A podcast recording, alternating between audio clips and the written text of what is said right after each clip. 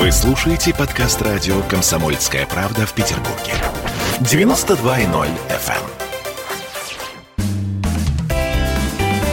эм. Ваш дом на радио «Комсомольская правда».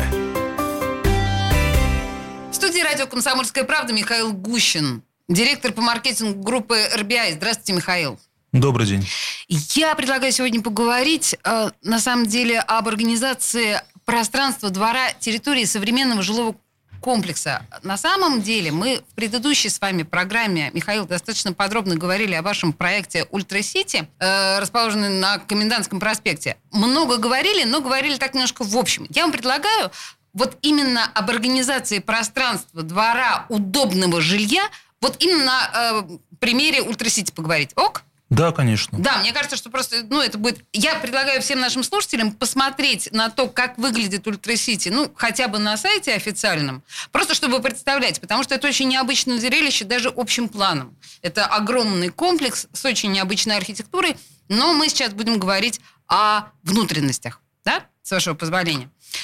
Так, э, скажите мне, пожалуйста, вообще первое, что говорят люди, которые живут в вашем комплексе, я открою маленький секрет, одна из наших сотрудниц купила там квартиру, поэтому я многое знаю про этот комплекс, поэтому мне легко говорить.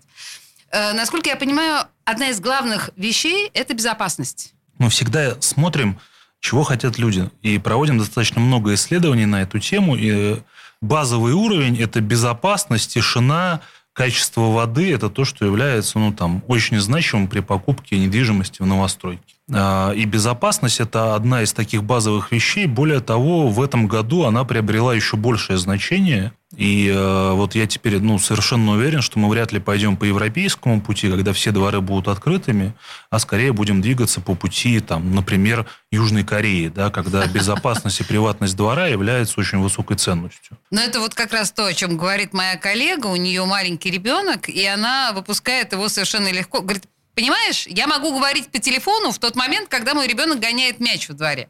И это колоссально важно. Что еще, если говорить о безопасности? Давайте так. Для того, чтобы обеспечить высокий уровень безопасности и приватности двора, начинать нужно с уровня мастер-плана. Да? То есть невозможно обеспечить э, уровень безопасности, когда проект уже построен. Да? Просто поставив там, я не знаю, Замки. 10 калиток угу. или замков, потому что люди все равно будут ходить так, как им удобно. Вспоминая хрестоматийный пример, да, там, с тем, что дорожки делают под углом, а да, там, ну, Все под 90 градусов, поперек. а все ходят поперек. И э, в этом э, плане мы как раз сначала думаем о том, как будут ходить люди, когда мы проектируем новый жилой комплекс. Мы э, проектируем пешеходные потоки, транспортные потоки, смотрим за тем, чтобы они минимально пересекались, и дальше увязываем это еще и с нормативной базой, потому что все равно у нас должны быть пожарные проезды, и это целая отдельная работа, над которой работают и специализированные организации, и э, достаточно большая группа внутри компании сформирует так называемую концепцию управления доступом на территорию. Более того, потом мы ее воплощаем, и на примере Ultra City иногда немного меняем, когда видим, что где-то ошиблись.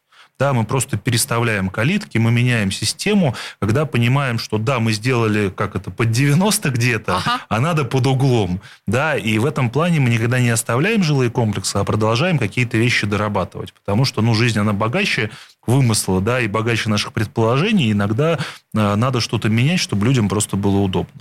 Но безопасность, действительно, если смотреть на нее сверху, это несколько принципов. Первое – это всегда закрытый двор. Второе – это контролируемое количество точек доступа на территорию. То есть их не должно быть много, их должно быть две, ну три максимум. Иначе ну, двор становится просто ну, какой-то проходной, Проходной, историей. да. Да. Еще один прием, который мы применили как раз на первую очередь в Ultra City, это стилобат. Мы подняли двор на высоту 6 метров над вот землей. об этом я хочу отдельно поговорить, да. Мгм. Да, и это позволяет ну, людям чувствовать себя более комфортно, смотреть на территорию сверху и чувствовать ну, себя в таком вот определенного рода оазисе. Но вот, например, на второй очереди мы этот прием не использовали, но тем не менее за счет как раз э, контроля доступа, за счет грамотного распределения пешеходных и транспортных потоков, там двор вообще станет полностью закрытой территорией. Более того, мы учли пример первой очереди и сделали ну, отдельный доступ к детскому саду и к школе для того, чтобы ну, они не пересекались с потоками жителей. Круто, действительно безопасно. А если говорить вот об этом стилобате, то м, попасть на него можно, если я правильно понимаю, лифтом Да, конечно. Мы понимаем, что поднимая двор, мы не можем оставить ну, возможность доступа только по лестнице или по пандусу. Ну, просто там маленькие дети, пенсионеры, инвалиды. Поэтому мы предусмотрели несколько входных групп э, с лифтом внутри. По сути, ты можешь подойти и на лифте подняться на уровень двора и потом уже пойти в свой подъезд или входную группу, потому что ну, это и безопасно, и комфортно. Так, с безопасностью, в общем, разобрались каким должен быть подход к ландшафтному дизайну и детским площадкам. Ну вот есть такое понятие у вас на сайте мастер планирования территории. Давайте об этом поговорим. Зонирование двора. И там я еще сразу забегу вперед, потому что там есть собственный фруктовый сад. Понимаете? Ну, вот. даже два. Два даже? Да, у нас Господи. первый фруктовый сад, в первую очередь, который мы сдали. Во второй очередь мы сделали еще больше фруктовый сад, потому что людям очень понравилось. В том э, фруктовом саду, который уже существует, четыре вида вишень и два вида яблонь. А, там, Под окнами да, вишни. Они весной очень красиво цветут.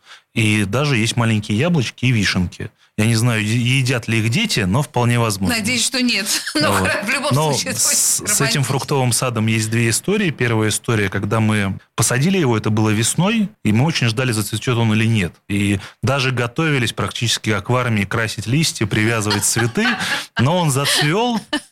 Я просто обещал, что он зацветет в первый же год. Это произошло, мне не пришлось привязывать цветы. Да. Слава. И вторая история. Так. К нам приезжал один из руководителей города. Он осматривал детский сад. И э, он был, конечно, поражен, просто поражен тем, что там есть фруктовый сад. Он бродил там. Он как раз в этот момент зацвел. Это было очень интересное явление, потому что, ну, не часто или там никогда, наверное, нельзя увидеть, как застройщик э, не только просто сдает дом, бетон, да, а Э, делает ну, вот такую историю, делает фруктовый сад, который находится прямо внутри жилого комплекса и доступен только жителям. Извините меня, пожалуйста, а это вообще очень дорого сделать фруктовый сад? Ну, я могу сказать так, это не очень дорого. Э, вообще Просто все не эффектно. очень дорого. Но для всего надо думать, потому что для того, чтобы сделать фруктовый сад, ты должен подумать о нем на этапе начала проектирования, то есть 4 Принято. года назад. Угу, угу. Предусмотреть определенный объем грунта, на котором он вырастет, предусмотреть растения, посмотреть, будет ли достаточно света. Да? Вот говоря о ландшафте, мы а, позвали сюда проектировать ландшафт берлинскую студию МОКС. Они делали как раз э, сад трав в Новой Голландии, делают очень много частных садов, и мы подумали, э, что будет хорошо создать вот такую атмосферу частного сада прямо в большом жилом комплексе. И у нас это получилось. И вот это большое количество увязок, размышлений, проектов, необходимость все предусмотреть, вот это, наверное, и стоит дорогого, потому что это просто огромный объем работы, который, ну, не все девелоперы готовы выполнять. В общем, это интеллектуальный, конечно, проект. Помимо того, что это дизайнерский проект Ultra City, о чем мы говорили с Михаилом э, в предыдущей программе, это, конечно, очень умный проект ну, с точки зрения того, что там жить удобно. Ну, конечно. Более того, э, в какой-то момент мы столкнулись с тем, что вот все элементы проекта надо увязывать, причем увязывать связывать не только с точки зрения проектной, но и стилистически. И у нас появилась в компании такая должность шеф-дизайнера. Это человек с очень хорошим вкусом, из очень известной советской, российской архитектурной семьи, цель которого состоит в вывязывании всех элементов проекта и создании единого такого стиля, стилистического образа. И на самом деле очень интересно, если пойти в первый дом, который мы сдали, и во второй дом, они достаточно, ну, по дизайн-проекту сильно отличаются. И, казалось бы, там очень маленькие отличия, там тон краски, какие-то элементы, часы появились, но Выглядит это все э, ну, гораздо интереснее, да, более стильно, и все соответствует ну, вот, общему стилю комплекса. И вот этот шеф-дизайнер, он как раз и призван во всех наших проектах, начиная от проектов на Петроградской, 400, 500, 700 тысяч рублей за метр. Угу. И э, заканчивая проектом там Ультра Сити, который все еще дешевле, да, и доступен достаточно большому количеству людей, везде он увязывает это все в единый интересный стилистический образ. Какой неожиданный подход. Окей, принято. Э, давайте к земным э, да, моментам вернемся. Я сейчас имею в виду школы и детский сад. Вы говорили, что они не похожи на то, что мы видим обычно. Конечно. По сути, архитектор, э, ну, архитекторы всегда любят сделать какой-то не очень большой объект, который при этом будет выступать, по сути, таким э, ведущим для этой территории, да, основным акцентом. И в Ultra City и школы, и детский сад, мы строим там два детских сада и одну школу большую, они стали как раз вот такими акцентами для этой территории. Они выполнены с применением камня, огромных витражей. И, по сути, люди просто смотрят и видят не какое-то утилитарное здание детского садика, выполненное там ну, в стиле советского детского сада, а видят действительно ну, такой архитектурный объект, который можно смело перенести в центр города, и он будет там абсолютно гармонично смотреться, и я уверен, что даже получит несколько архитектурных премий. Понимаете, вот эти вот школы и детский сад – это то, что краской, очень важной краской на всю жизнь останется в воспоминаниях э, ваших детей. То есть они будут вспоминать во взрослом возрасте не типовую школу, а вот это вот что-то такое яркое, крутое и стильное. Ну да, более того, есть же достаточно большое количество исследований психологических, что вот та среда, в которой растут дети, да, если это не однотипная застройка, да, там с огромным количеством окон, она на самом деле, вот все, что вас окружает, влияет в том числе и на взросление детей. И мы сознательно шли на дополнительные затраты, потому что, конечно, вот как раз построить такой детский сад, школу, это ну, сильно дороже, чем сделать типовые коробки. Но мы понимали, что мы хотим, чтобы дети ну, росли вот в таком окружении. Как раз закон огромных окон, там огромные окна шестиметровые, ты смотришь как раз на фруктовый сад, да, и это, конечно, Ух. другое ощущение жизни, нежели там учиться там в обычном там типовом детском саду. Слушайте, ну давайте пока все посмотрим на сайт, э, да, как это все выглядит. Э, э, прекрасный совершенно проект Ultra City, который находится еще в процессе. А в студии радио «Комсомольская правда» был Михаил Гущин, директор по маркетингу группы RBI. Михаил, спасибо большое, но я думаю, что мы еще продолжим разговор не только о ваших проектах вообще, но и об Ultra City в частности. Спасибо вам большое. Да, Лесь, спасибо большое. Ваш дом на радио. Комсомольская правда.